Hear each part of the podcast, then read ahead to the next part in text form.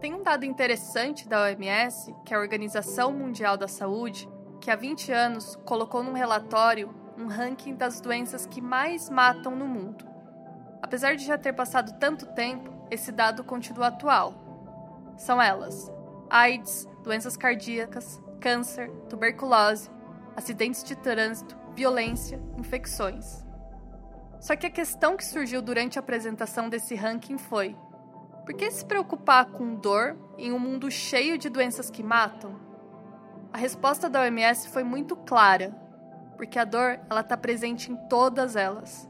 A dor, além de causar sofrimento, também causa perda da qualidade de vida. Quem tem fibromialgia ou qualquer outra doença crônica sabe que a dor é muito real e atinge várias esferas da vida. E o prejuízo ele não é só físico, mas emocional, porque quando a doença está descontrolada, o risco do paciente desenvolver um quadro de ansiedade e depressão é alto. Olá pessoal, meu nome é Juliana Conte, repórter do portal Drauzio Varela e criadora do podcast Por que Dói. A gente chegou hoje ao último episódio da série especial sobre fibromialgia. Ao todo, foram três episódios explicando sobre essa doença tão comum, mas ao mesmo tempo tão subdiagnosticada. A depressão, ela está presente em 50% dos pacientes com fibromialgia, segundo a Sociedade Brasileira de Reumatologia. Por muito tempo, pensou-se que a fibromialgia era uma depressão mascarada, ou seja, que o paciente só estava somatizando tudo em seu corpo. Hoje a gente sabe que a dor da fibromialgia é muito real e não se deve pensar que o paciente está manifestando um problema psicológico através da dor. Eu conversei com a psicóloga Daniela Ribeiro Mateus, membro da Comissão de Educação Profissional da SBR, que atende pacientes com fibromialgia há mais de 15 anos. Ela me explicou que a presença de quadros ansiosos e depressivos em pacientes com fibro é resultado de inúmeros desafios que ele precisa enfrentar até 1. Um, conseguir um diagnóstico. 2. Ter um tratamento adequado que minimize esses sintomas. 3. Aprender a conviver com a dor, que pode aparecer a qualquer momento. E 4 aprender também a lidar com esses eventos externos que podem ser gatilhos para a dor. Uma questão sempre trabalhada na psicoterapia também é o sofrimento do paciente com fibromialgia no convívio com as outras pessoas, pela sensação de que ele não é entendido na sua dor.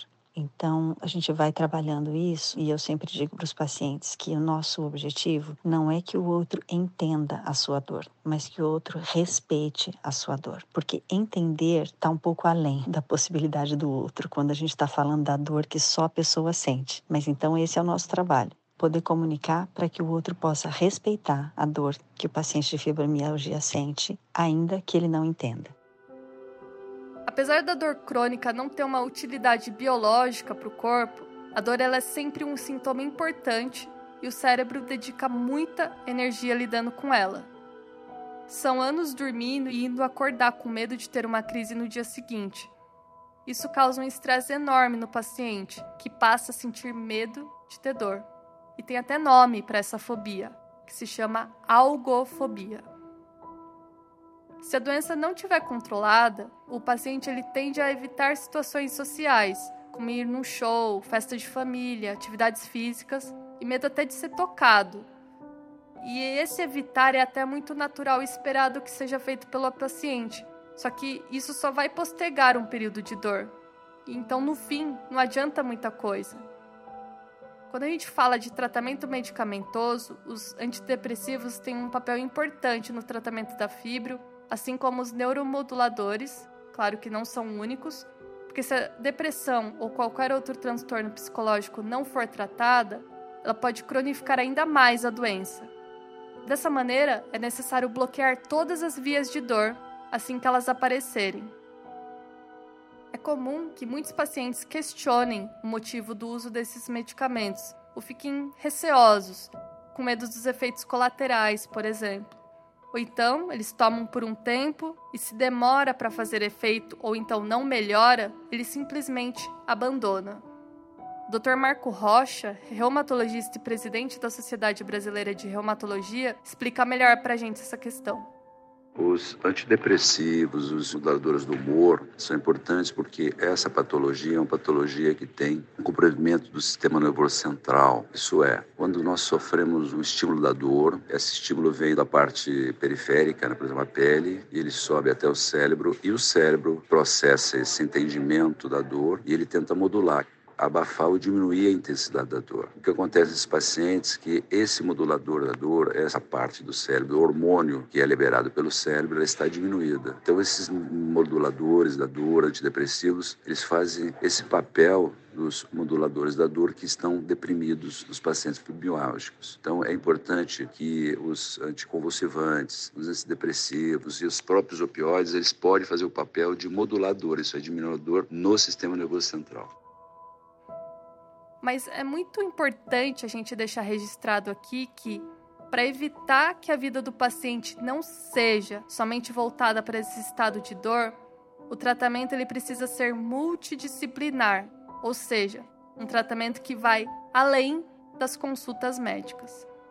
A doença ela não tem cura, por isso os analgésicos e relaxantes musculares eles só atuam para apagar o fogo ali no momento da crise. Mas a doença assim como qualquer outra condição crônica, ela não deve ser tratada somente em momentos de crises, mas a vida inteira. E aqui que entra o papel principalmente dos psicólogos, dos fisioterapeutas e dos assistentes sociais. Há inúmeras manifestações clínicas dessa doença, que afeta drasticamente a parte física e mental.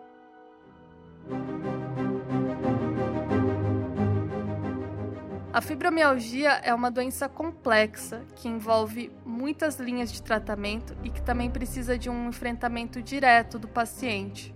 A farmacêutica Aline Fleck, que a gente conheceu lá no primeiro episódio, diz que no início ela se sentia culpada e muito frustrada de precisar interromper suas tarefas para cuidar da dor.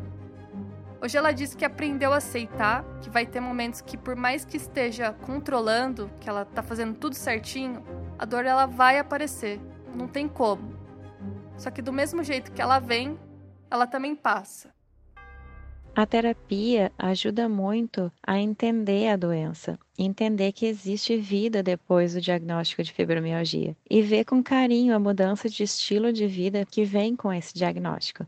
É olhar para si sem se sentir culpado por ter as dores e entender que agora a vida é diferente, mas nem por isso ela precisa ser sofrida. Ajuda a entender que não podemos deixar que a fibromialgia roube a nossa vida. E para isso, o entendimento multidisciplinar é fundamental. A atividade física fortalece a musculatura, libera endorfinas e nos ajuda a sair mais fácil de uma crise, por exemplo. E na terapia também a mesma coisa, nos ajuda a sair da, da crise, porque a gente começa a entender que não é nossa culpa aquilo ali ter uma alimentação equilibrada é sempre fundamental e evitar aqueles alimentos que a gente sabe que não nos faz bem. Então, é importante também consultar um nutricionista, né? Porque muitos pacientes têm problemas no estômago, intestino, alguns medicamentos aumentam esse problema e as dores nessa região e ter uma alimentação saudável é muito importante.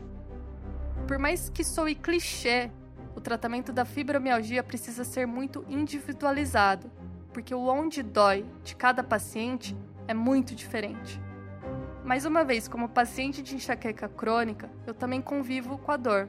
E é natural a gente se cansar, ficar frustrado, porque tem gente que se cansa de coisas muito mais simples. Mas o mais importante é saber que a fibromialgia ela tem tratamento e que é possível sim ter uma vida com menos dor, por mais difícil que seja no início.